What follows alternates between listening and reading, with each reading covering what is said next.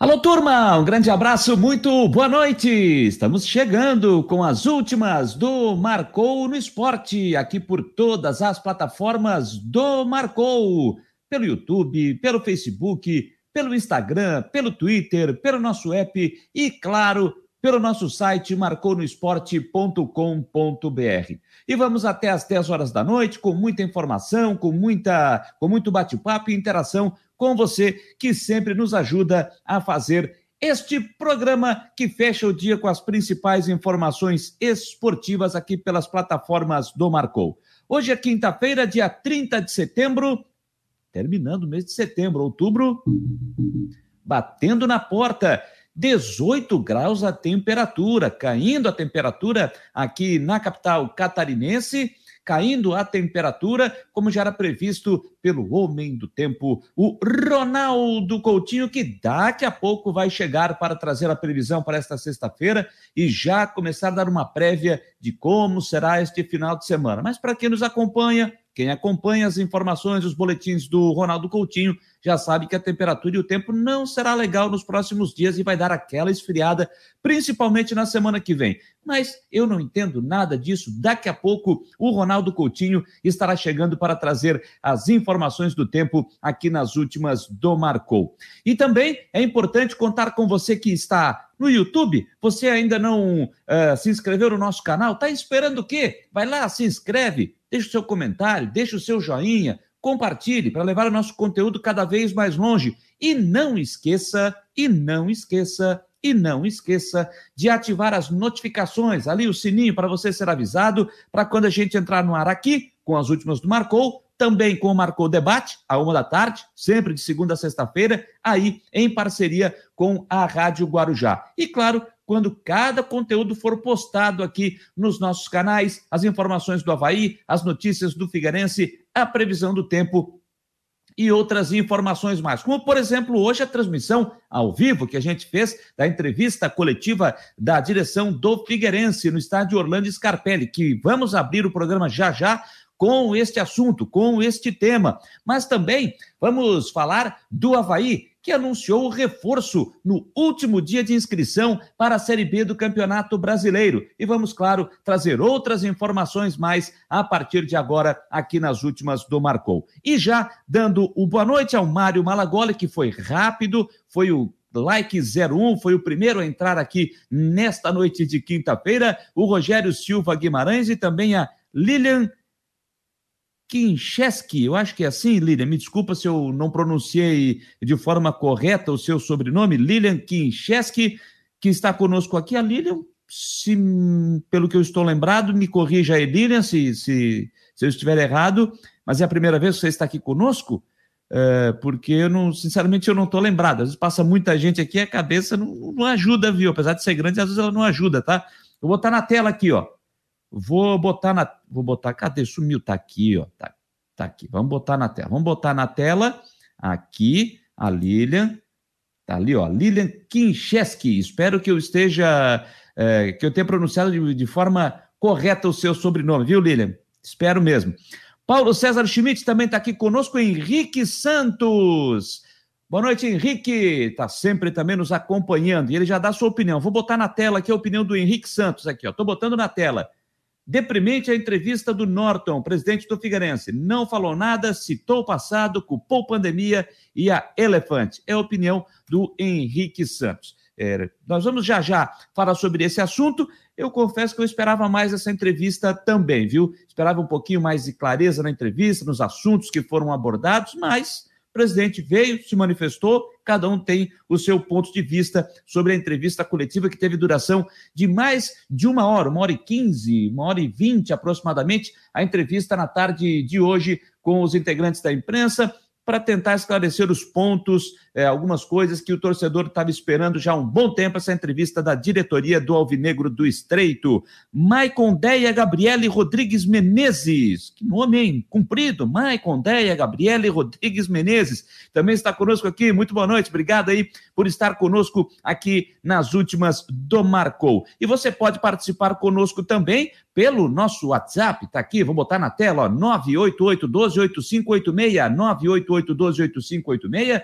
você pode mandar as suas mensagens, interagir conosco e nos ajudar a fazer o programa com suas críticas, com suas sugestões, com seus elogios, dando a sua opinião daquilo que você pensa de todos os assuntos. Você fica à disposição para participar conosco aqui pelo nosso WhatsApp 98812 8586. E para você que tem o interesse em expor a sua marca aqui conosco nas plataformas do Marcou, tanto aqui nas últimas do Marcou no Esporte como no Marcou Debate, é só você entrar em contato com a nossa equipe. Tá aqui, ó, o e-mail, contato, arroba marconosport.com.br. Contato, arroba marconosport.com.br. Nossa equipe da área comercial vai estar apresentando um ótimo plano para você para que você possa colar a sua marca conosco aqui e a gente divulgar com muito prazer, com muito carinho para diversos pontos, para o mundo inteiro que nos acompanha, não só aqui nas plataformas, aqui na, no YouTube, no Facebook, mas nos acompanha também é, pelo nosso app, pela aba do site, abrindo lá o marconosport.com.br, acionando o player e nos ouvindo em qualquer parte do mundo. Contato arroba marconosport.com.br. Muito bem, turma, 9 horas e 6 minutos, 9 e 6, então vamos lá começar a trabalhar. É, como a gente citou hoje à tarde, hoje no debate, e também, e também é, no momento da, da, da transmissão ao vivo, e eu quero aqui agradecer demais, porque tivemos muita, muita, muita gente acompanhando a entrevista hoje pelos nossos canais aqui do, do, do Marcou no Esporte, entrevista ao vivo, que foi de forma remota, de forma online. Então, muita gente acompanhando, interagindo, dando a sua opinião do que estava ouvindo da entrevista eh, do presidente do Figueirense Norton Flores Bopré, também dos demais dirigentes, né? O José Tadeu Cruz, vice-presidente, também participou dessa entrevista, como o coordenador geral de futebol, o Rafael Messina, como também o parceiro José Carlos Lages, esse lá diretamente de São Paulo.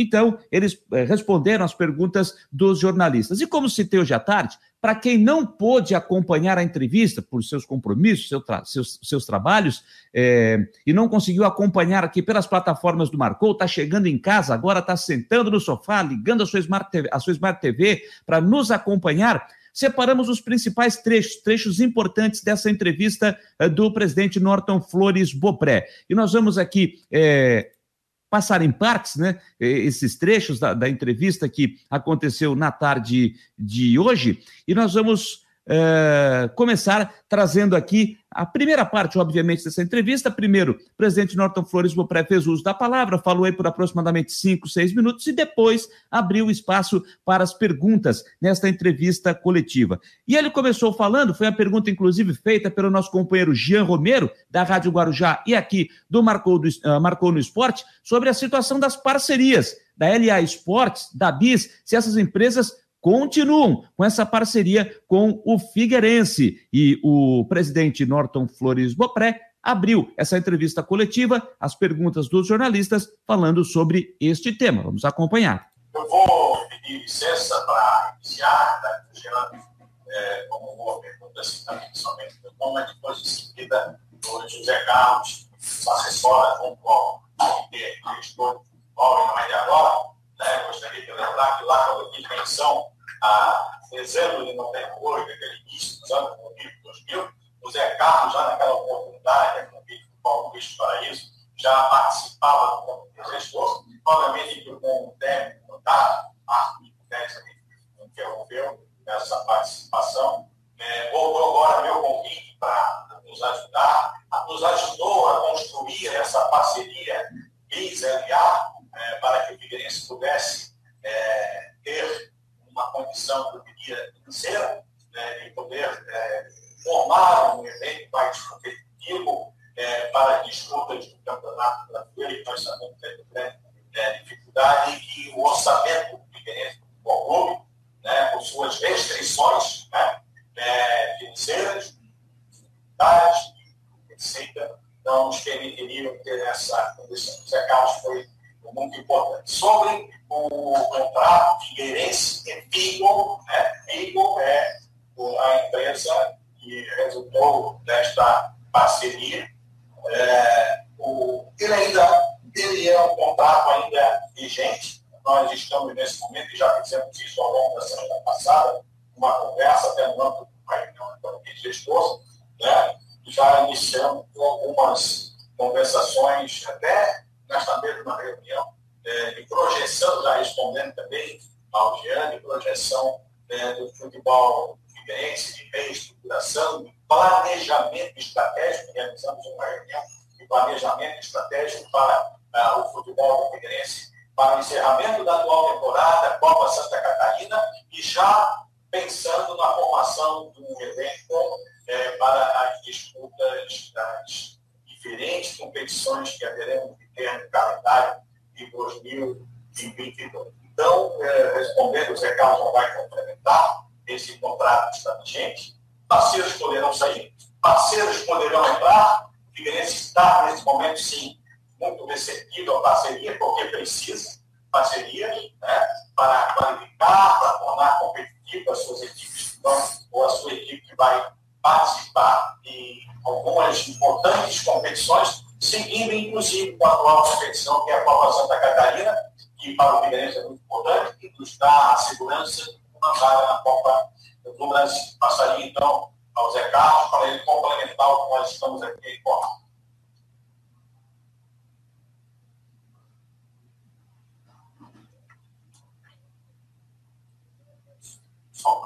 Ele está fechado, agora abriu. É, boa tarde a todos. Romero, o seguinte, é, sobre a sua pergunta da BIS continuar, não continuar, da saída da LA ou não, como o Norto mencionou, a parceria que o Figueirense Futebol Clube é, fechou conosco foi fruto de uma SPE, de uma sociedade de propósito específico, entre a BIS, a LA e uma outra. Esse contrato com o Figueirense ele é de caráter indeterminado, eh, dando possibilidade para as partes, após um período, ser denunciado ou não. É, nós estamos no meio de uma competição importante nesse momento para o Figueirense, que é a Copa Santa Catarina, que nos dará possivelmente uma participação na Copa do Brasil 2022.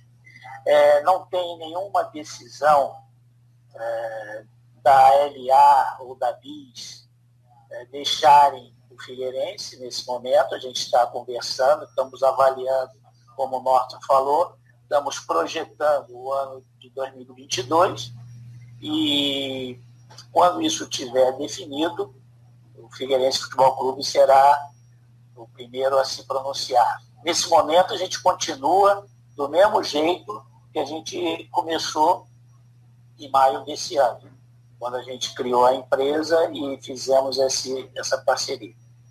Então, não tem esse negócio do Figueirense, da LA, do BIS, tal, não. Continua a mesma coisa, é que, como tudo na vida, há momentos que você tem que conversar, tem que repensar os caminhos a serem seguidos. Nesse momento, continuamos do mesmo jeito que estávamos até 15 dias atrás. Temos o campeonato que vai até o final de novembro e até lá a gente vai ter uma definição. Ok. Próxima pergunta, a Heitor Machado, Rádio CBN Diário. Presidente, boa tarde, prazer falar com o senhor, um abraço aos colegas também. O Figueirense ele sempre foi muito forte na formação de atletas, especialmente entre 2000 e 2010. Mas isso nos últimos anos perdeu um pouquinho de força. Eu queria que você falasse da importância disso, se vocês consideram essa área fundamental para a reestruturação do clube e como que vem sendo essa reformulação e se puder explicar também a ausência do clube tanto nos juniores quanto no juvenil, no campeonato estadual desse ano. Vamos É, Heitor, muito obrigado pela sua pergunta. Acho que ela é bastante oportuna.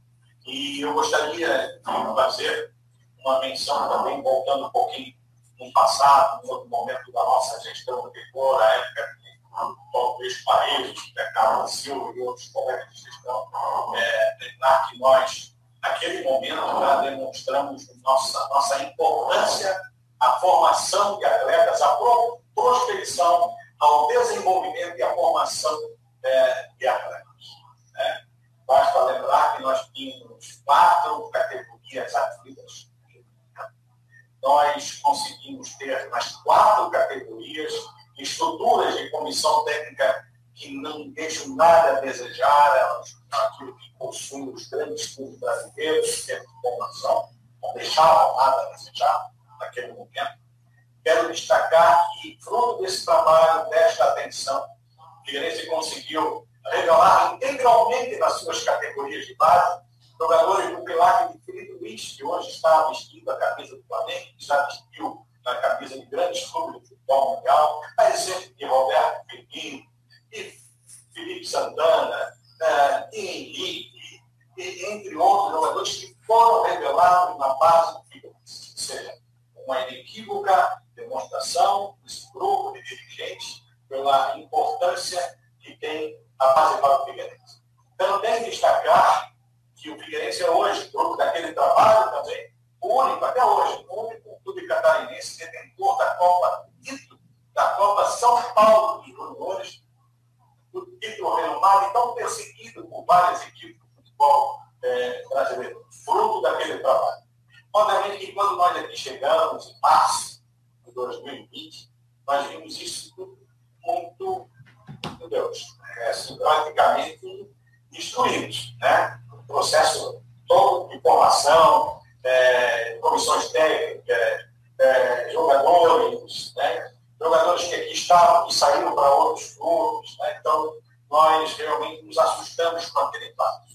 Logo em seguida, preciso repetir, veio a pandemia, esses jovens garotos não puderam se reapresentar, permaneceram jogadores de todas as categorias que nós tínhamos naquela época, sub-15, sub-17, sub-20, ficaram retidos em suas cidades, em seus estados origem. É, os clubes não puderam é, é, ativar os seus, os seus alojamentos, não puderam receber os jogadores, não puderam reativar as categorias, né?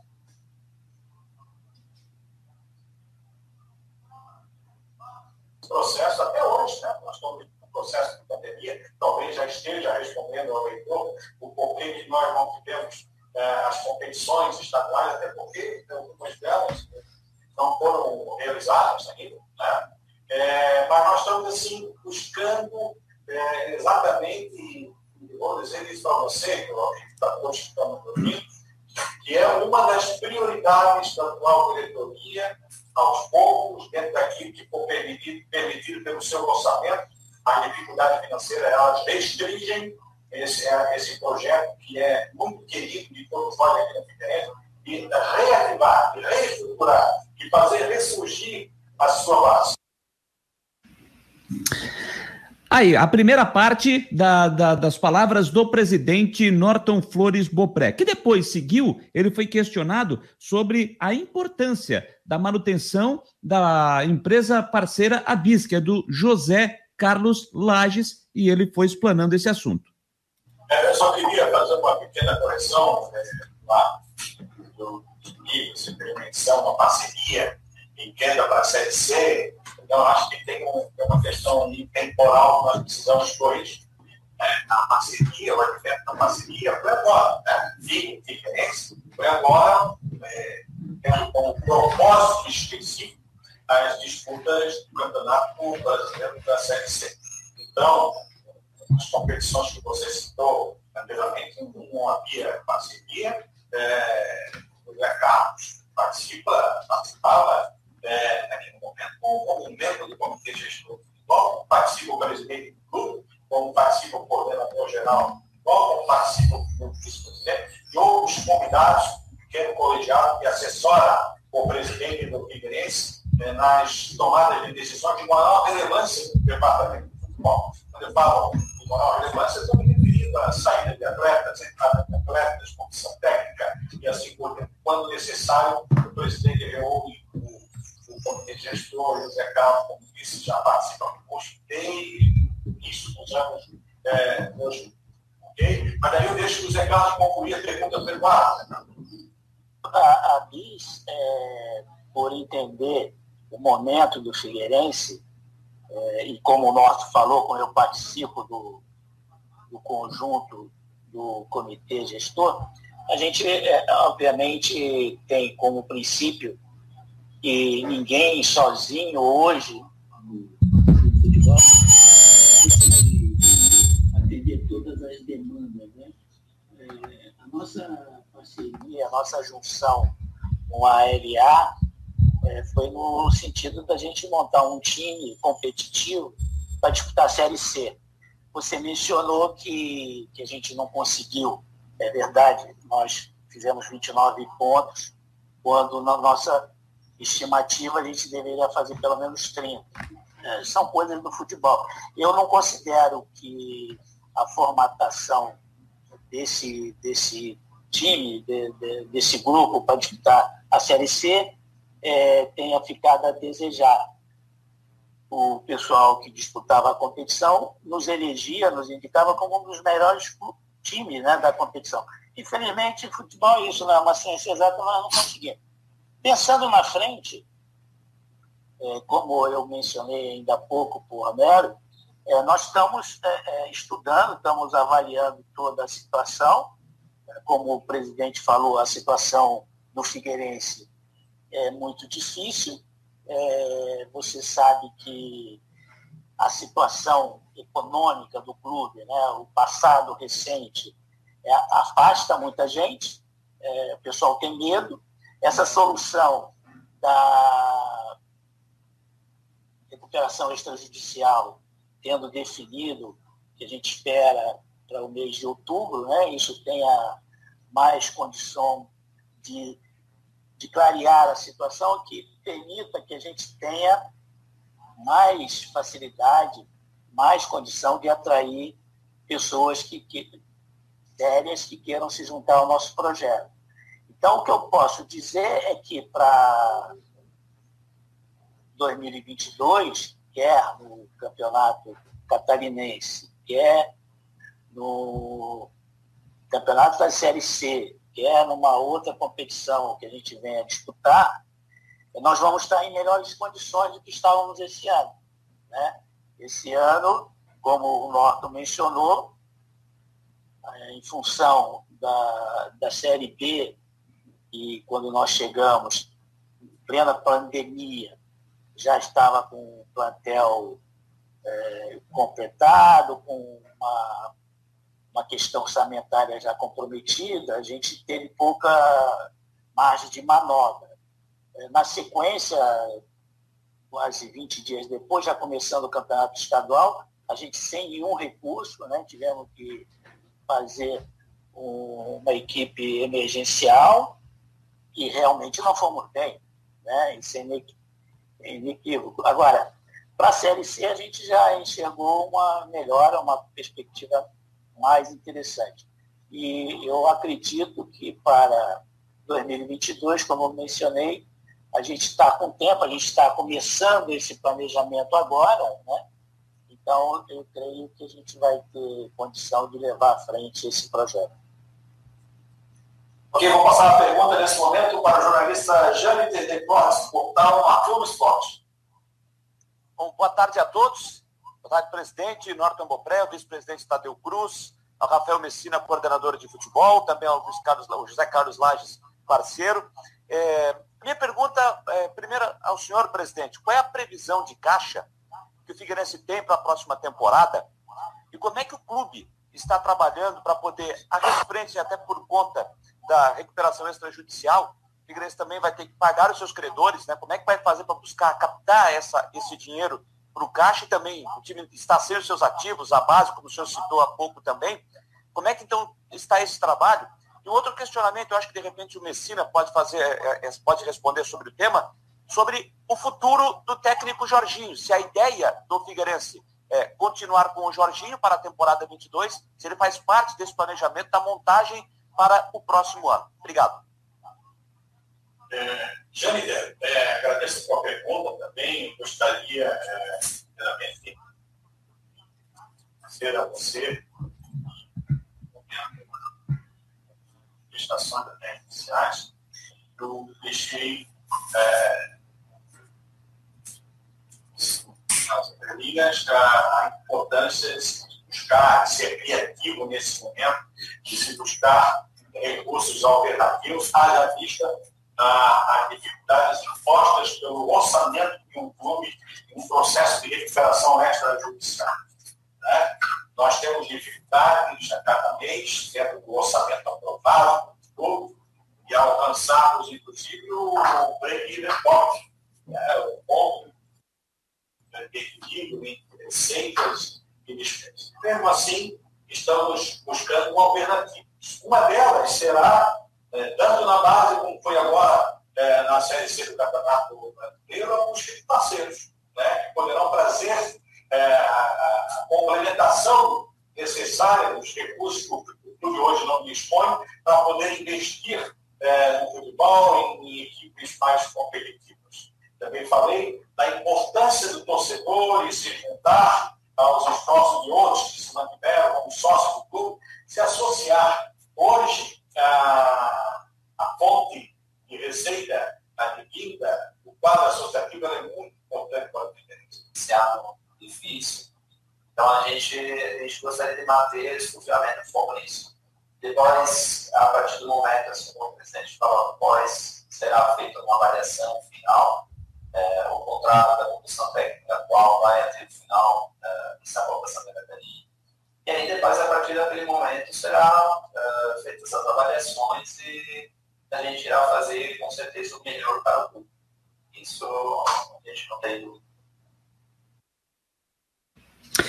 Aí o trecho também sobre a situação do técnico Jorginho, que, como disse o Rafael Messina, o Rafael Messina, desculpe, é, é, coordenador geral do futebol do Figueirense, essa situação só será analisada após o término da Copa Santa Catarina. Ou seja, o Jorginho será técnico do Figueirense até o final desta competição. Isso já está definido. Lá atrás, na resposta anterior também, é, deixando claro que, por enquanto, as conversas prosseguem sobre a parceria com a LA Esportes, se continua ou não apesar de já estar desenhado aí que não deve permanecer, porque todos os jogadores que eram da LA deixaram o clube. Então a gente acredita que essa parceria com a LA Esportes ela não irá continuar, apesar dos dirigentes eh, dizerem que as conversas ainda continuam para uma permanência ou não no estádio Orlando Scarpelli. Bom, e o último trecho que a gente separou aqui é, da, dessa entrevista, já na parte final é, da, da, da, conversa com os jornalistas hoje à tarde, o presidente Norton Flores Bopré foi perguntado como é que está essa situação é, para buscar dinheiro para pagar os credores por causa dessa recuperação extrajudicial, onde Figueirense deixa de pagar os seus credores agora para quitar outras dívidas, mas mais à frente vai ter a obrigação de quitar. E o presidente foi questionado sobre esse assunto e falou nessa entrevista coletiva. Reforço de dizer é, que esse trabalho concluso, processo de renegociação de todas as dívidas do Figueirense, natureza tabaquista, é, natureza civil, né, este foi concluído. Obviamente que a partir do momento da homologação do plano, é, o Figueirense começa lá também, é, naquele prazo que ainda pouco, e amortizando e cumprindo com essas, com esses, é, essas quitações de dívidas pretéritas de maneira pactuada no âmbito desse plano de recuperação é, é, judicial. Obviamente que o que precisará, também referente à planta é, contar é, todo estrutura de todo um planejamento da captação de investidores, que isso está em curso. Né? O processo é, de reestruturação do Figueirense está calcado, alicerçado em três pilares. Né? O primeiro dele é aquele que nós, de pronto, iniciamos, que foi o conhecimento da realidade, da situação é, da dívida do Figueirense do Clube. Né? Isso já vencido, esse trabalho já foi realizado. Né? A grandeza da dívida, o seu valor, a sua tipologia, os credores, esse processo todo já é, vence. Né? No segundo momento, a renegociação dessas dívidas também, o projeto também ia já concluído, em grande parte, né? mas o suficiente dentro daquilo que o regramento para se habilitar ao processo de recuperação judicial é, exige. E o último pilar, né? dentro daqueles trechos que falei, é exatamente a busca, a captação de investidores né, para esse novo momento crescimento do povo. Então, é, também aproveito aqui o momento, gostaria que tivesse a participação, o José Tadeu se pudesse complementar alguma das daquilo que falei em relação à nossa recuperação judicial, dentro da pergunta que o jornalista Jean Roberto colocou. Boa tarde a todos. Então, já, é, o processo, é, na, na, segunda etapa, ele precisou de, de uma adesão acima de 50% dos tenores, isso a gente atingiu uma certa forma, que é um, um fator preponderante para o processo de homologação na justiça. É, lógico que esse prazo, uma vez alongado, você tem um desembolso muito pequeno no primeiro, no primeiro exercício, no primeiro ano, né, cerca de 3, 4% da dívida, até 5%. É, depois ela vai é, engordando nos demais anos.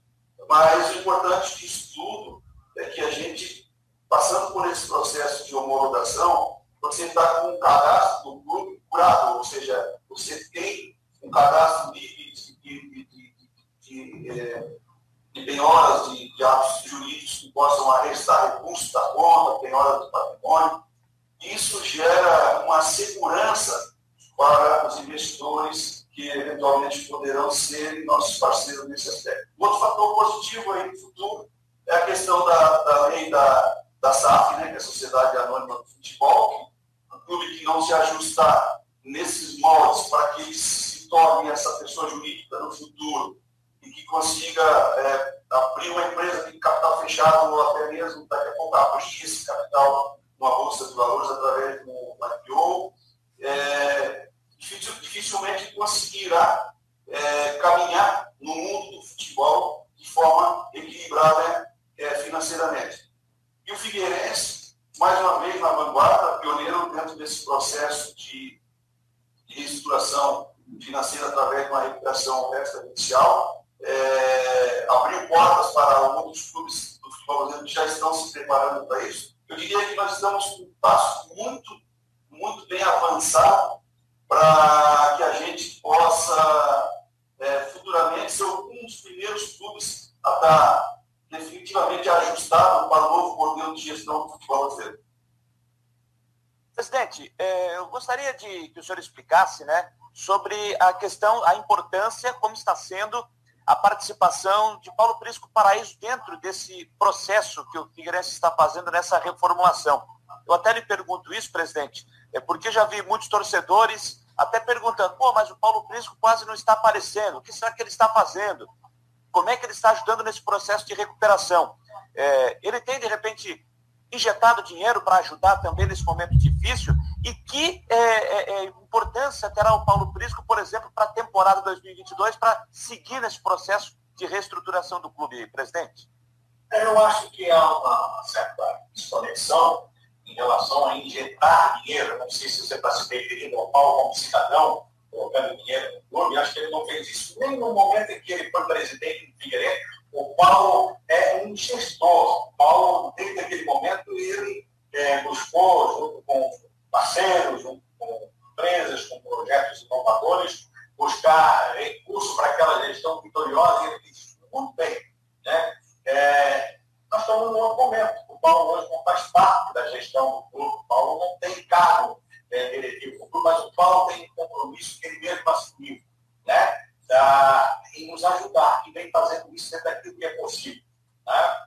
É, nos aproximou de parceiros, é, continua nos aproximando, vem prospectando, quando eu falei desse novo momento, desse novo é, pilar né, é, de busca de investidores para esse novo momento do Figueirense. O Paulo tem uma participação efetiva nisso, tem nos ajudado bastante, grande companheiro de sempre, de ontem, de hoje e de sempre, e com certeza continuará nos ajudando. Esse é o papel é, do Paulo e não há obrigação dele injetar dinheiro. Acho que isso não conversamos em nenhum momento, nem temos ciência disso para ninguém da imprensa, que alguém do clube estaria injetando dinheiro né, próprio. O que está se buscando são recursos de parceiros, de potenciais é, investidores, e o Paulo está bastante comprometido com esse esforço e com esse trabalho muito importante para esse processo é, de soerguimento do Figueirense do Ponto. A Portanto, os principais trechos que a gente separou da entrevista da diretoria do Figueirense na tarde de hoje, que aconteceu lá na sala de imprensa André Podiak, no estádio Orlando Scarpelli, falando de diversos assuntos. Entre eles, agora, quando fiz este é, questionamento sobre a participação do Paulo Prisco Paraíso, o presidente deixou claro que ele não faz parte da gestão do clube, ele não tem cargo no clube, mas se comprometeu em ajudar, usando a sua influência para trazer parceiros, conseguir trazer, quem sabe, patrocínio para o clube, que consiga é, angariar fundos para o Figueirense Futebol Clube. Então, assim está sendo a participação de Paulo Prisco Paraíso, de acordo com uh, o presidente Norton Flores Bopré. Então, trechos dessa entrevista, que, como disse, teve uma duração de mais de uma hora, uma hora e quinze, uma hora e vinte aproximadamente. Eu separei aí os principais trechos para que a gente pudesse reproduzir agora. Só um ponto a se falar aqui: você reparou que a qualidade do som não estava das melhores, mas a qualidade do som, isso veio do estádio Orlando Scarpelli. Se você observou nas perguntas dos jornalistas, o som estava até um pouquinho melhor. Então não foi um problema nosso, foi um som que estava sendo disponibilizado lá pelo Figueirense para essa entrevista. O som do presidente lá no microfone, eu não sei o que, que realmente aconteceu, não estava na melhor qualidade para essa live que foi feita hoje à tarde no estádio Orlando Scarpelli. E olha, pelo que eu pude observar pelos comentários, inclusive comentários das, dos torcedores do Figueirense hoje à tarde, ao longo dessa entrevista, muitos torcedores não ficaram satisfeitos também não com, com a entrevista, dizendo que ela não foi muito clara, não foi o Figueirense não foi muito transparente nessa entrevista, deixando muitas dúvidas, não é, é, trazendo, não apresentando o que realmente vai acontecer com esse Figueirense, como é que será esse Figueirense em 2022. Aqui, por exemplo, Eduardo Samarone Machado, como será montado o grupo para 2022? A pergunta que só vai ser respondido depois do término da Copa Santa Catarina. Porque perguntei aqui, perguntei na, na coletiva. Jorginho, vai ou não permanecer? Será o responsável por montar o elenco para a próxima temporada? A palavra é: agora o foco é Copa Santa Catarina. Assim que terminar, se estuda o que vai acontecer. Então, fica esse ponto de interrogação. Isso está sendo externado para o torcedor, para nós da imprensa. Agora, se tem um outro discurso internamente, aí a gente não sabe. Agora, de momento é isso. Se pensa na comissão técnica depois do encerramento da Copa Santa Catarina e vê o que acontece. Se o time vai garantir classificação, se vai conquistar a vaga para a Copa do Brasil. Então, isso tudo fica mais para frente. Não foi tão claro nessa situação aí, como também na situação da parceira, da LA Esportes. Como disse o presidente, como disse o próprio José Carlos Lages, está sendo conversado, não tenho nenhuma definição neste momento. O Gabriel 21 está dizendo o seguinte: vou até botar na tela aqui, ó. Botar na tela aqui a mensagem do Gabriel 21. Eu não boto muita fé no Messina. Acho que o Figueirense precisa de um executivo de futebol mais experiente e atuante. É a opinião do Gabriel 21. Então eu vi muita coisa sobre isso. O torcedor não ficou muito satisfeito, não, com as declarações é, dadas hoje à tarde, entendendo que é, não ficou, não, não ficou tanta, tanta coisa clara assim nessa entrevista. Pelo menos muitos torcedores falaram sobre, é, sobre isso ao longo dessa entrevista. A opinião de muitos torcedores. A minha opinião, citei aqui na abertura, acho que poderia ter sido um pouquinho mais clara. Poderia ter sido um pouquinho mais clara essa entrevista para deixar e tirar a, a, é, dúvidas né, dos torcedores que, para muitos, não, não, não, não foram tiradas. Para mim, alguns pontos também não ficaram claros nessa entrevista. Eu acho que ela poderia ser um pouquinho mais esclarecedora, a entrevista da tarde de hoje. O ponto positivo é que o presidente veio falar com a imprensa, pelo menos é, esse é um ponto positivo que eu vejo. Presidente, vice-presidente, coordenador de futebol, parceiro José Carlos Lages, eles vieram dar entrevista e trazer a sua manifestação para o torcedor do Figueirense. 9 horas 39 minutos, 9 e 39. Continuando em cima desse tema, vamos acionar o repórter Jean Romero, que também acompanha o dia a dia do Figueirense, participou dessa entrevista coletiva, vai trazer as suas impressões e também trazer outras informações do Alvinegro. Romero. Um grande abraço, gente. Embora tudo esteja desenhado para a saída da LA Esportes do Figueirense, na entrevista coletiva, o presidente Norton Bopré disse que o martelo ainda não foi batido que sobre a permanência ou encerramento do contrato, isso será visto daqui para frente. O Figueirense está voltado para a Copa Santa Catarina. Palavras do dirigente Norton Bopré e também dos outros integrantes que participaram da entrevista coletiva, como o vice-presidente Tadeu Cruz, o coordenador geral de futebol Rafael Messina e também o José Carlos Lages empresário da BIS. E sobre outras informações, também chama atenção a diminuição no quadro de sócios do Furacão, que de 15 mil nos últimos anos, até em função também da pandemia, hoje são 4 mil aproximadamente. É uma redução significativa. O presidente falou também sobre outras questões ligadas ao técnico Jorginho na resposta dada junto ao coordenador Rafael Messina, o técnico Jorginho tem contrato até o final de novembro e deve continuar no Figueirense, portanto, nesse período na disputa da Copa Santa Catarina. Depois, tudo será reavaliado sobre a permanência ou não da comissão técnica. É importante destacar também que essa é uma decisão conjunta tanto por parte da direção como do profissional e também da, da sua comissão. Daqui a pouco pode ser até mesmo um interesse do treinador sair ou não. A verdade é que a decisão deve ser tomada depois da Copa Santa Catarina. E a entrevista coletiva também teve o destaque sobre a questão dos credores e tantos outros assuntos importantes, mas na verdade a ideia é que esse plano de recuperação do Figueirense ele seja aí é, pago, enfim, num período entre 10 e 15 anos. É um projeto, né, um plano de recuperação extrajudicial que está na justiça, está em andamento e o Figueirense trabalha para pagar os seus credores e, ao mesmo tempo, projeta a temporada 2022 com a contratação de jogadores, buscando novos investidores, Uh, mais parceiros para ajudar o Figueirense nessa situação aí que é um pouco difícil. E sobre a Volt também a expectativa é que essa parceria dê certo, porque a Volt vai disponibilizar o uniforme do Figueirense e também com relação à própria distribuição, à venda de uniformes para os torcedores com loja virtual. É isso que a torcida espera. Mais atualizações do Figueirense na programação do Marcou no Esporte, com as informações de Romero. Até mais, pessoal. Até mais, até mais, Jean Romero falando também, trazendo as suas impressões da entrevista coletiva da tarde de hoje. Sobre essa situação do uniforme da Volt, né, que, que passa a ser o fornecedor de material esportivo do Figueirense, o Rafael Junques até está perguntando aqui, ó, vou botar na tela a pergunta dele. E a camisa da Volt, alguma novidade? Olha, Rafael, pelo que disse o presidente Norton Bopré, já está tudo alinhavado, é, inclusive, já, uma, já foi feita uma reunião para o lançamento desse novo uniforme, mas a data ainda não, é, não, não foi informada. Segundo o presidente, já tem a data definida, mas isso internamente. E em breve o Figueirense estará é, anunciando a data é, dessa, desse lançamento do novo uniforme do Figueirense com a sua nova parceira de fornecedora de material esportivo, a Volt, a Volt, e que em breve essa data será anunciada. Mas se acredita que ainda nesse mês de outubro esse uniforme seja lançado de forma oficial e que a partir daí esteja também nas lojas do Figueirense à disposição a venda para o seu torcedor. Essa é a situação dos novos uniformes. Dentro de campo, lembrando que o Figueirense joga no domingo pela Copa Santa Catarina, três da tarde no estádio Orlando Scarpelli, recebendo a equipe do Joinville. Terceira rodada, eu repito, daqui a pouco eu atualizo a Copa Santa Catarina. 9h43, aquela pausa no esporte para a gente falar do tempo. Deu uma esfriadinha, choveu hoje, deu um pouquinho de sol. Tem, ainda há pouco antes de entrar no ar aqui, eu olhei, estava garoando, pelo menos na região aqui do bairro João Paulo, mas como será a previsão para essa sexta-feira? Uma prévia para o final de semana? Em Homem do Tempo, Ronaldo Coutinho, sempre para Imobiliária Steinhaus. Boa noite a todos que nos acompanham no portal ou site Marcou no Esporte. Não deixe de ver essa, esse feioso aqui, o Coutinho. Tem aqui também um, um espaço no Marcou no Esporte, patrocinado pela imobiliária Steinhaus Jurerê Internacional.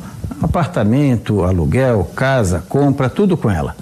Acompanha então Marcou no Esporte, tem também o canal é, no YouTube, onde o pessoal pode acompanhar ao vivo a gente todo dia, entre uma e meia, duas horas da tarde, segunda a sexta. E outros, claro, narração, futebol, discussão, enfim, bastante informação. E vamos agora ao nosso tempo. Nós tivemos hoje de tarde a, a, área de instabilidade que atravessou o estado e pegou com alguma chuva aqui a região da capital, no final da tarde e talvez ainda esteja agora no começo da noite. Tivemos nublado, aberturas de sol, chuva, a temperatura não passou de 22, 23 graus, continua com alguma chance de chuva agora durante a tarde, períodos de melhora. Na sexta-feira, alguma chuva na madrugada, início, meio da manhã, períodos de melhora, pode ficar um pouco melhor à tarde. Um tempo bastante variável nessa sexta. Tem chuva e intervalos de melhora. Pode ter alguma pancada forte localizada com o centro ovada. No sábado, também vai ter instabilidade. Alguma chance já de manhã e principalmente à tarde e noite. Domingo, mesma situação. Entre sexta à noite, sábado, domingo, alguma chance de chuva forte, alguma pancada forte, alguma trovada forte, não dá para descartar na Grande Florianópolis. Um pouco de atenção nessas áreas que normalmente dão algum problema. Temperatura fica mais ameno no fim de semana. Na segunda, entre um vento sul, pode até começar com alguma chuva, rapidamente melhora e cai a temperatura. E teremos tempo bom com frio de manhã na sexta, na terça-feira. Da Climaterra para o Marcou no Esporte, Ronaldo Coutinho. Valeu, Ronaldo Coutinho, sempre para a Imobiliária Steinhaus, aqui nas últimas do Marcou no Esporte e também no Marcou Debate da uma às duas da tarde e em todos os horários aí, principalmente no final de tarde, nas plataformas do Marcou no Esporte, tem diariamente a previsão do tempo do Ronaldo Coutinho, sempre para a Imobiliária Steinhaus. 9 e 46 9 e 46 Vamos falar do Havaí, gente. O Havaí que hoje à tarde teve compromisso pela Copa Santa Catarina. E jogando na ressacada pela terceira rodada, o Havaí perdeu para o Ercílio Luz pelo placar de 1 a 0. Fabinho fez o único gol da partida. Terceiro jogo do Havaí no campeonato, segunda derrota. O time perde para o time do Ercílio Luz, havia perdido para o Marcílio Dias na primeira rodada e empatou com o Joinville na rodada de número 2. Tem apenas um ponto na classificação até aqui o Leão da Ilha, time comandado pelo Evandro, que também não, não é o time que está disputando o Campeonato Brasileiro Sub-23, o aspirante que o Havaí está na final, que tem compromisso, partida de ida da semifinal contra o Grêmio no final de semana, no estádio da ressacada, é um time ainda mais jovem, então o time hoje acabou perdendo para o Ercílio Luz, que chegou à sua terceira vitória em três jogos, em 100% de aproveitamento. Aproveitando, falando da Copa Santa Catarina, ah, ontem, o Caçador venceu o Criciúma por 1 a 0. E no domingo, nós teremos a conclusão dessa terceira rodada, às três da tarde, com Figueirense e Joinville no Scarpelli, e lá em Itajaí, Marcílio Dias e Juventus, os jogos da terceira rodada. Na classificação, o Ercílio Luz, nove pontos na liderança. Vai deixando escapar para ver. Olha o Ercílio Luz brigando forte aí para chegar à próxima fase. Ercílio Luz querendo vaga na Copa do Brasil do ano que vem. O Caçador está em segundo com seis pontos. Em terceiro, Marcílio Dias, quatro. Em quarto, Figueirense, quatro. Em quinto, Criciúma, três. Em sexto, Joinville, um. Em sétimo, Havaí, um. E na lanterna, o Juventus, sem pontuar. Dois jogos, duas derrotas até aqui no campeonato ou na Copa Santa Catarina. É, pela Copinha, o Havaí volta a jogar, deixa, deixa eu só olhar aqui na quarta rodada, quando é que vai ser? No dia 6 de outubro, na quarta-feira, quarta-feira que vem, o Havaí joga lá em Criciúma, contra o Criciúma, jogo programado para as 8 horas da noite, lá no estádio Heriberto Wilson. Na quarta rodada, o Figueirense joga contra o Ercílio Luz, no dia 9, lá em Tubarão. Esse Ercílio Luz que hoje venceu o Havaí aqui na ressacada pelo placar de um gol a zero. Vindo para o time principal, o Havaí joga no sábado pela Série B do Brasileiro, às sete da noite no Rio de Janeiro, contra a equipe do Botafogo. E falando em Série B, hoje se encerrou o prazo de inscrição para a competição nacional. E o Havaí anunciou um último reforço antes é, desse encerramento, que foi o atacante Felipe Saraiva. Vou botar na tela aqui a arte que o Havaí apresentou nas suas redes sociais. Felipe Saraiva, 23 anos, natural de Santa Isabel, no interior de São Paulo, atacante, destro, 1,72m. Foi com essa arte já no final da tarde que o Havaí apresentou, anunciou oficialmente Felipe Saraiva, o último jogador contratado para esta Série B, temporada 2021. E hoje, no final da tarde mesmo, o Havaí já fez a apresentação oficial do atleta através do executivo de futebol Felipe Ximenes, no auditório do estádio Aderbal Ramos da Silva. Bom, como eu, desde o início da minha chegada aqui no Havaí, eu sempre disse que a gente precisaria ter muita criatividade para poder, de alguma maneira, reforçar pontualmente a equipe. Né? Todos sabemos das dificuldades que a gente vem enfrentando. É, uma das carências que o Claudinei é, comentou comigo era a necessidade de um atacante que tivesse um último terço de campo é, importante, um contato é, contra os zagueiros de um contra um no último terço de campo e a gente teve a felicidade de encontrar o Felipe Saraiva. É um jogador, na minha opinião, de muito potencial é, para o futuro dele no futebol. Tem uma categoria de base muito sólida, feita no São Paulo, na Ponte Preta. Tem já uma experiência em Série B, jogando pela Ponte Preta. Fez agora, esse ano que está passando, que está terminando, né, um campeonato muito bem feito na Inter de Limeira, que chegou às quartas de final do Campeonato Paulista. Então eu penso que o Felipe vai chegar é, realmente para ajudar o elenco. Ele sabe é, onde ele está chegando, a importância que ele vai ter para essa reta final de campeonato. Isso é muito importante para a gente. Ele veio é, dentro daquilo que a gente vem buscando, né, numa situação de parceria bastante legal com o Maringá. O Maringá está nos emprestando esse atleta até o final do ano, com a possibilidade de vitrine e até mesmo continuidade, eu espero, né, Felipe? Sim. Se a gente fizer é, um bom campeonato aqui. Então, Felipe, seja muito bem-vindo. Espero que você seja feliz e que nos ajude ao acesso, né, que realmente é o nosso objetivo nessa reta final de temporada de campeonato. Beleza? Então, Felipe, chegando ao Havaí para mais esse desafio na tua carreira, o que falar dessa, desse novo desafio? Primeiramente, boa tarde. É, agradecer, né, por essa oportunidade do, do grande clube que é o Havaí. Tive a oportunidade de vir aqui mais, mais vezes contra, mas já tinha uma admiração já pelo clube. E, e apareceu esse convite e eu não, não pensei duas vezes.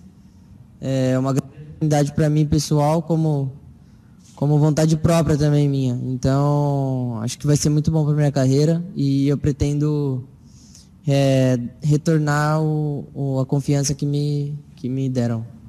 Tá, você é um jogador que começou lá aí na, nas categorias de base da Ponte, já passou por alguns clubes.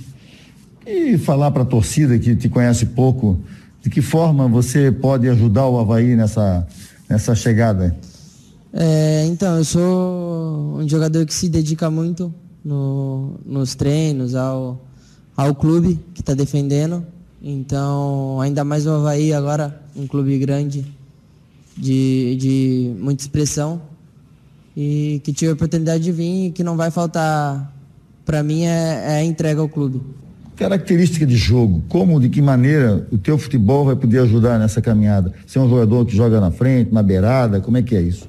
Sim, sim, eu sou um beirada, sou rápido, sou inteligente e pretendo ajudar o grupo, o grupo de, de da forma que o, o professor me, me pedir. Que, que mensagem você deixa para o torcedor do Havaí que está aí esperançoso em voltar à Série A nesse momento? A mensagem que eu deixo é que nunca, nunca deixem de torcer pela gente, que a gente vai, com certeza, vai corresponder aos torcedores que, que já me falaram, amigos meus, que já passaram por aqui, falaram que, os, eh, que a torcida acolhe muito bem. E, e isso é importante para o grupo. Eu acho que a torcida empurra, empurra muito o grupo. Então, não tenho dúvida que, que a gente vai sair vitorioso desse campeonato. Aí o Felipe Saraiva, atacante, 23 anos, anunciado e apresentado hoje no último dia de inscrição para a Série B. O Mário Malagoli está dizendo o seguinte: ó, da mesma forma que apresentou o Copete, o Havaí apresenta o jogador já com contrato assinado, sem vazar informação. Parabéns, tomara que venha e faça a diferença. O Havaí, que, como disse, é o quarto colocado, com uh, a pontuação do Havaí 46 pontos. Se eu não estou. Isso aí, 46 pontos. O Havaí termina essa rodada no G4. Por falar nisso, tem um jogo que está em andamento que fecha essa 27 rodada. O Sampaio Correia, o jogo começou às 9h30 o Sampaio Correia está derrotando o Remo por 1 a 0, gol marcado pelo Léo Arthur aos 12 do primeiro tempo. Com essa vitória, o Sampaio Correia momentaneamente está pulando para a nona colocação com 39 pontos. E lembrando que o Brusque é o 16 colocado com 29 pontos somados até aqui. Para o jogo contra o Botafogo, o Marcos Serrato segue fora em recuperação da Covid e o Bruno Silva segue sendo reavaliado pelo departamento médico, ele que deixou, uh, não, não nem participou do jogo passado, né? E é, por conta de dores no joelho, e assim, é, e assim fica é, essa dúvida, por enquanto, se o Bruno Silva terá ou não a condição de jogo para a partida contra o Botafogo. O Havaí que derrotou Londrina por 2 a 0 na, no, no, jogo passado, na terça-feira, no estádio da ressacada, e o Bruno Silva já nem jogou. Ele saiu da partida contra o CRB no final de semana com dores no joelho. Vamos ver se ele vai estar em condição de jogo para viajar ao Rio de Janeiro e encarar o Botafogo no próximo domingo, às sete, ah, no próximo sábado, desculpe, às 7 horas da noite, lá no estádio Newton Santos. Outro assunto envolvendo o Havaí diz respeito à reunião do Conselho Deliberativo que aconteceu ontem à noite, uma Assembleia Geral para mudanças de alguns pontos desse Estatuto do Torcedor. Já debatemos hoje isso dentro do Marcou Debate. A entrevista também e a matéria está no nosso portal marconosport.com.br, mas vamos reproduzir aqui a entrevista que o Fabiano Linhares fez com o presidente do Conselho Deliberativo do Havaí, Spiros Diamantaras, falando sobre esta reunião e pontos que foram alterados no estatuto do clube. Presidente do Conselho Deliberativo do Havaí, Spiros Diamantaras, essa Assembleia Geral, o que foi definido nessa reunião de, de ontem à noite? Boa tarde. Boa tarde, Fabiano. Tudo certo? É, ontem nós tivemos uma Assembleia Geral para referendar as alterações estatutárias que tinham sido propostas inicialmente pela comissão formada no Conselho em outubro de 2019 e depois, posteriormente, referendadas e discutidas numa Assembleia do Conselho em agosto passado. É, o que foi apresentado pela comissão e foi aprovado a minuta, ela foi levada ontem para a deliberação da Assembleia Geral. É, essas alterações elas estavam alicerçadas em basicamente quatro pilares. É, a formatação da diretoria executiva, inclusive incluindo remuneração, é, o próprio papel do, do, do, Conselho Deliberativo em si, é, fazendo que o Conselho delibere mais, é, questões de, de governança, de compliance, de controle, e o último pilar que estava focado era a questão de, de clube-empresa. É, esse foi o, o, ponto mais polêmico da Assembleia de ontem, foi o que, não que fosse polêmico, mas que foi o que mais gerou discussão. E foi mantido, então, o que tinha sido alterado da proposta inicial na, na, na Assembleia do Conselho, foi mantido o quórum mínimo de 30% da, da Assembleia Geral e qualificação de 4 quintos para aprovação numa possível proposta de, de, de transformação. É, cabe ressaltar que uma possível proposta de transformação em clube-empresa, é, ela necessariamente ela passa por uma análise da diretoria executiva, que terá que, que, que referendar, que se aprova e discutir o, o que está sendo apresentado, posteriormente pelo Conselho e finalmente pela Assembleia Geral. É, outras questões importantes que foram aprovadas foi o balancete trimestral e uma questão que, que foi apresentada só ontem, é, a questão do, da, na, da eleição do Conselho Deliberativo, que nós temos hoje no Estatuto 70% de, de, de, votação, quem não atingir 30% não, não, não inclui conselheiro no, no, no, depois para, para o mandato, né? Então isso foi alterado e a partir, não dessa próxima eleição agora, tá? Porque essa próxima eleição é, o estatuto que está em, em, vigor, né? Esse novo estatuto ele vai passar a vigência dele a partir de 1 de janeiro de 2022. Então, a eleição que nós teremos agora é pelo estatuto atual.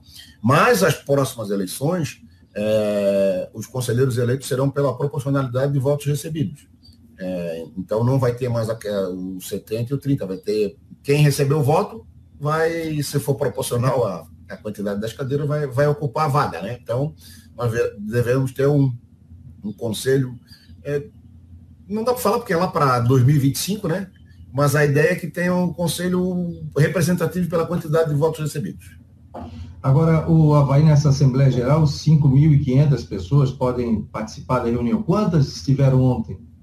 É, foi um número que até me decepcionou, tá? Eu, eu a gente até discutiu antes da. Na, na preparação da logística da Assembleia, é, onde se fazer, né? Porque com 5.500, aproximadamente 5.500 sócios habilitados a participar da Assembleia, é, tu estima, ah, vou dar, vai dar 10%, não vai, se dar 10%, vai dar, são 550 pessoas. E onde é que tu vai arrumar, por exemplo, um espaço para 550 pessoas dentro da ressacada? E aí a gente viu, não, por anos anteriores, por os próprios Assembleia, Assembleia que teve em 2015, é, a gente estimou, então, na faixa de 200 pessoas. Isso era o que, que eu estava pensando particularmente, né?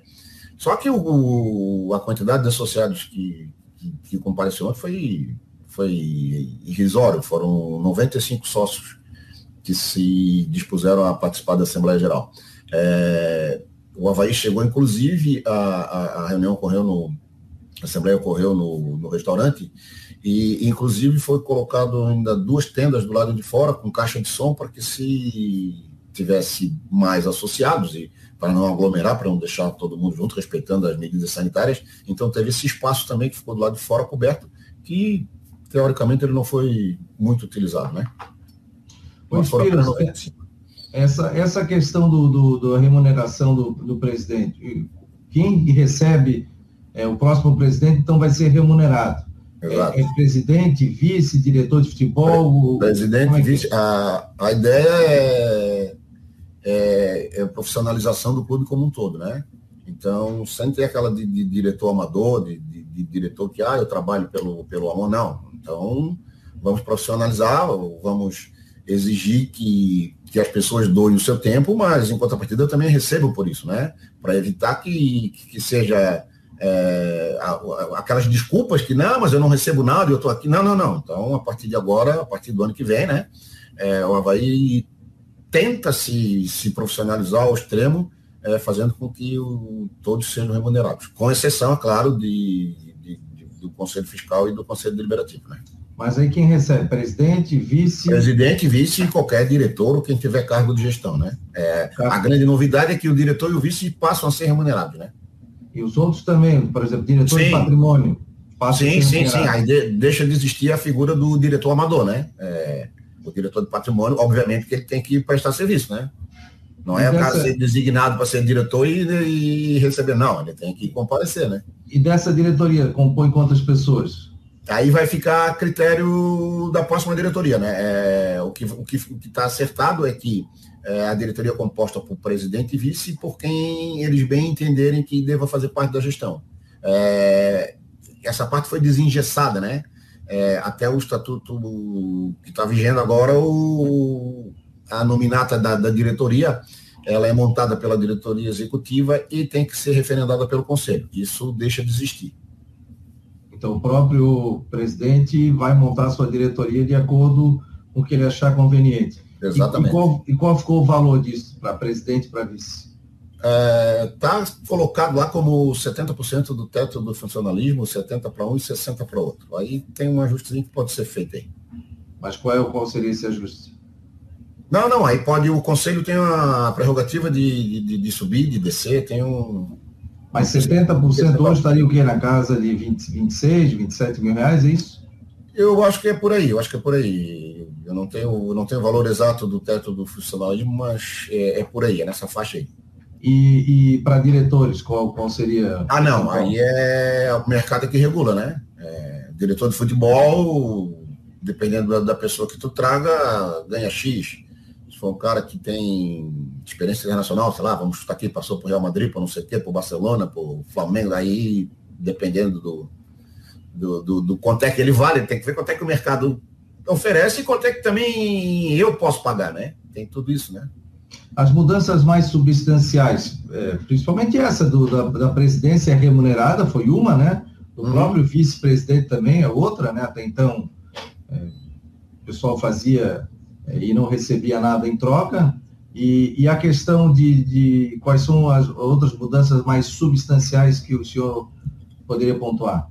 É, os próprios mecanismos do controle do, do Conselho Deliberativo eles passam a ser mais efetivos, né? Porque muito se fala do Conselho, mas as, a, a, a, atuação do Conselho ela é limitada, ela é restrita, né? É, se fala muito da atuação do presidente do Conselho, mas o presidente do Conselho, o, seu, o que diz o estatuto, são apenas cinco, cinco artigos, cinco, um, um artigo com cinco itens, é, basicamente, presidir as reuniões do colegiado, representar o clube, nessas circunstâncias. O, o, presidente do Conselho Deliberativo não tem poder decisório, é, vamos dizer assim, decisões monocráticas. Né? Todas as decisões, elas são colegiadas. É, a questão que eu falei do, da, da próxima formação do Conselho Deliberativo, não dessa eleição, mas da de 2025, com a proporcionalidade dos votos diretamente, é, um, é uma, é uma alteração importante né, que, que aconteceu. É, a criação de um, conselho especial já no, no, no, no, na primeira reunião do Conselho Deliberativo para, se tiver que julgar alguns casos de gestão temerária, alguma coisa assim, já, já tem essa comissão formada desde o início. Essas foram as principais alterações. Tá certo, Espiros. Obrigado aqui pela entrevista e grande abraço para o senhor. Valeu, Fabiano, obrigado. Estou sempre à disposição. Às vezes as nossas agendas não coincidem, né? Mas sempre que precisar, estou aqui para bem informar a todos é, que é o que a gente tem que fazer, né? Muito obrigado. Aí, portanto, a entrevista que o nosso companheiro Fabiano Linhares fez com o presidente do Conselho Deliberativo do Havaí, Spiros Diamantaras, explicando um pouco mais o que aconteceu, as definições e algumas mudanças no estatuto do clube que passam a valer a partir do dia é, 1 de, de janeiro de 2022. Essa eleição agora, na mudança de presidente, que está marcada para dezembro, mas que, dependendo do que acontecer, pode ser antecipada, é, ela vai, vai ocorrer conforme o estatuto que está em vigor. E já no ano que vem, o presidente que assume, então, passa a ser, ter o seu cargo remunerado, como também o vice-presidente e o pessoal da diretoria também passa a ter os seus, os seus cargos remunerados nessa mudança do estatuto do Havaí Futebol Clube. Bom, gente, para nós, eh, para a gente encaminhar aqui as últimas do Marcou, dei uma, dei uma fugidinha aqui enquanto estava rolando a entrevista. Fui ele dar uma espiada na sacada. Tá chovendo, viu? Tá chovendo aqui na região do João Paulo. Tô ouvindo aqui, tá dando uma trovoada aí de leve e a temperatura de 17 graus nesse momento aqui em Florianópolis. É... Olha, gente, Copa Sul-Americana, lá em Curitiba, o Atlético Paranaense, no jogo no primeiro tempo, está ganhando do Penharol do Uruguai por 1 a 0 gol marcado pelo Nicão, aos 23 minutos. O Atlético já venceu a partida de ida por 2 a 1 lá no Uruguai e por enquanto está carimbando seu passaporte para a decisão da Copa Sul-Americana. E aí está tudo encaminhado para uma final brasileira, já que ontem, lá no Paraguai, o Red Bull Bragantino venceu o Libertar pelo placar de 3 a 1 e se garantiu na final da Copa Sul-Americana. Então, o Atlético Paranense vencendo, o que, que tem que acontecer aqui? O Penharol do Uruguai virar para 2 a 1 e levar a decisão para os pênaltis, ou vencer por dois ou mais gols de diferença aí ele se classifica de uma forma direta. Se o Atlético Paranense, por exemplo, fizer mais um gol, aí o Penharol vai ser é, obrigatoriamente ganhar a partida por dois ou mais gols de diferença para avançar a decisão da Copa Sul-Americana. Aproveitando esse gancho, aproveitando esse gancho, a Comebol enviou um ofício hoje à FIFA. Olha só, mandou um ofício à FIFA, porque, veja bem, Copa Uh, Libertadores da América, final brasileira, dia 27 de novembro, no Estádio Centenário, lá no Uruguai. Flamengo e Palmeiras, os dois últimos campeões da Libertadores. Flamengo em 19 e Palmeiras em 20. Então, que final é essa, hein? Lá no Uruguai, dia 27 de novembro. Falando nisso, que longe, né? Quase dois meses. Quase dois meses para a final da Libertadores após a semifinal. Acho muito tempo. Acho muito, muito tempo poderia, ter, poderia ser mais cedo, essa final da Libertadores. Então tá, dia 27 de novembro tem Palmeiras e Flamengo a decisão da Libertadores. Uma semana antes, no dia 20, também lá no Estádio Centenário no Uruguai, teremos a decisão da Copa Sul-Americana. RB Bragantino e, por enquanto, Atlético Paranaense. Final brasileira nas duas principais competições aqui da América do Sul. A Comebol enviou um ofício à FIFA fazendo a seguinte solicitação: para os dois jogos finais, que o intervalo de jogo, nas duas decisões, na Sul-Americana e na Copa América, e na Libertadores da América, que o intervalo de jogo das duas partidas ele aumente em 10 minutos, ou seja, ao invés de 15, sejam 25 minutos, ou seja, alterando a regra, né? Pedindo essa liberação, essa alteração na regra para os dois jogos finais, de 15 para 25 minutos. E na nota enviada, qual é a explicação da Comebol? É que para nessas duas partidas se consiga fazer um show para o público que estará presente no estádio e para quem vai acompanhar a partida, as partidas pela televisão. Como acontece já, por exemplo, no intervalo do, do, do futebol americano, o Super Bowl, a decisão do futebol americano lá nos Estados Unidos. É, o intervalo ele é maior, o intervalo longo, existe uma briga enorme de, de, de, de cantores, de bandas, porque todo mundo quer ser a, a, atração principal, fazer o show no intervalo do Super Bowl. E a Comebol está fazendo esta solicitação do intervalo da decisão da Sul-Americana e da Copa e da Libertadores da América, que seja intervalo não de 15, mas sim de 25 minutos, para colocar shows neste intervalo. E aí na nota diz que vai ser um tempo maior para um descanso dos atletas, porque existe a possibilidade de ter prorrogação, ter pênalti, os jogadores vão ter um descanso maior também. Então está pedindo esta solicitação. Agora vamos ver se a FIFA vai autorizar. Sinceramente, minha opinião, minha opinião, para o futebol, nada a ver. Nem sei se os clubes também aceitariam, viu? Nem sei se os clubes também aceitariam. Então é o pedido aí da, da Comebol. Agora, vamos ver o que, é que vai acontecer, se a FIFA vai permitir, vai permitir que isso aconteça. Né? É isso aí. Gente, deixa eu citar aqui o pessoal que está nos acompanhando também pelo app, antes da gente fechar aqui as últimas do Marcou, deixa eu só voltar aqui. Tem gente nos acompanhando e deixar um grande abraço a todos vocês que nos ouvem, hein? É, lá em Palmas, no Tocantins. Muito obrigado para você que está conectado conosco lá em Palmas, em Porto Alegre, aqui em Florianópolis, em Joinville, em Schroeder, aqui em Santa Catarina, Palhoça, Biguaçu, Curitiba, São José, Brasília. As pessoas que estão nos acompanhando também pelo app do Marcou no Esporte e também pelas nossas plataformas, pelo nosso site, melhor dizendo, pelo site marcounoesporte.com.br. Repito, Palmas do Tocantins, Porto Alegre, Florianópolis, Joinville, Schroeder, Palhoça, Biguaçu, Curitiba, São José e Brasília. A gente vai olhando tudo, vai observando e consegue é, visualizar dentro do sistema onde a gente está sendo acompanhado. E o Fabiano Linhares me manda aqui também que no centro de Floripa também está chovendo. É... Deixa eu só passar mais uns recados aqui. O Henrique Santos, ele, quando eu falei em relação à loja né, do, do Figueirense, aos novos uniformes, ele lembra aqui, ó. A loja está em liquidação e será fechada perto do feriado de finados. Depois será assumida pela Volt com os novos uniformes e outros produtos. Ele lembra até que o John Léo, assessor de imprensa do Figueirense, falou isso no Marcou no Esporte aproximadamente uns 20 dias. Está nos lembrando o Henrique Santos, que também. Depois eu vou ler um outro recado dele aqui. É, deixa eu ver, tem um recado aqui. Cadê? É, Jâniter acha que se o Penharol vencer por 3 a 2 ele se classifica. Não, é verdade. Verdade, você tem razão. Você tem razão. Você tem razão. Se ele vencer por 3 a 2 ele se classifica pelo fato de fazer um gol a mais fora de casa. Você tem razão. Ele vencendo por um gol de diferença de 3 a 2 em diante, ele também se classifica. Então, bem lembrado, tá? É bem lembrada a, a, correção feita pelo Rafael Manfro. Te agradeço aí, viu? Por causa dos três gols fora. É verdade. O Deixa eu ver aqui quais são os outros recados. O Gilson Carturano, nosso, nosso internauta lá de Brusque. Figueirense, qual o preço a pagar? Cai para D se não tiver mudanças de como fazer futebol profissional. Eu não posso mais acreditar em ver tanta incompetência em uma diretoria alvinegra.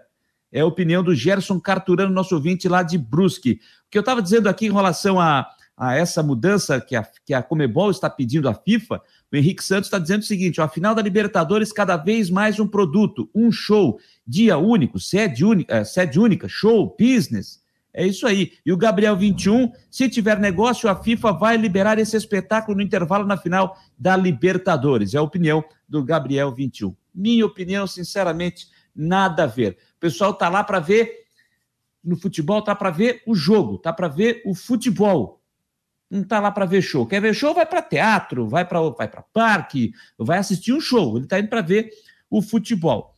Falando nisso, eu sei que eu já estourei o tempo aqui, mas eu sou obrigado, eu sou obrigado a citar. Nosso grande CP Gomes, grande amigo, que mora aqui em Florianópolis, é torcedor do Flamengo. Hoje ele fez uma postagem e de um pacote que está sendo vendido para a torcida do Flamengo para acompanhar o jogo em Montevidéu. Eu vou ver se eu consigo achar aqui para poder citar para vocês. Eu vou ver se eu acho aqui para poder citar e não falar nenhuma bobagem. Olha só, deixa eu ver onde é que está aqui, deixa eu ver se eu acho. Eu vou achar. Eu vou achar, eu vou achar. Cadê essa postagem? Eu até fiz um comentário em cima dessa postagem. Está aqui, ó. Achei. Estou até abrindo o banner aqui. o pacote que está sendo oferecido, o pacote que está sendo oferecido para acompanhar o jogo em Montevidéu. Já começa assim, ponto principal. O pacote não inclui ingresso para o jogo. Só isso. Ele não inclui ingresso para o jogo. O pacote inclui duas noites em apartamento, duas noites em apartamento duplo em hotel categoria a partir de três estrelas. Café da manhã, traslado aeroporto hotel aeroporto, traslado hotel estádio hotel, voo em aeronave fretada e exclusiva, seguro viagem, exame RT-PCR para o retorno ao Brasil. Kit viagem com camisa, copo, cachecol comemorativo da final.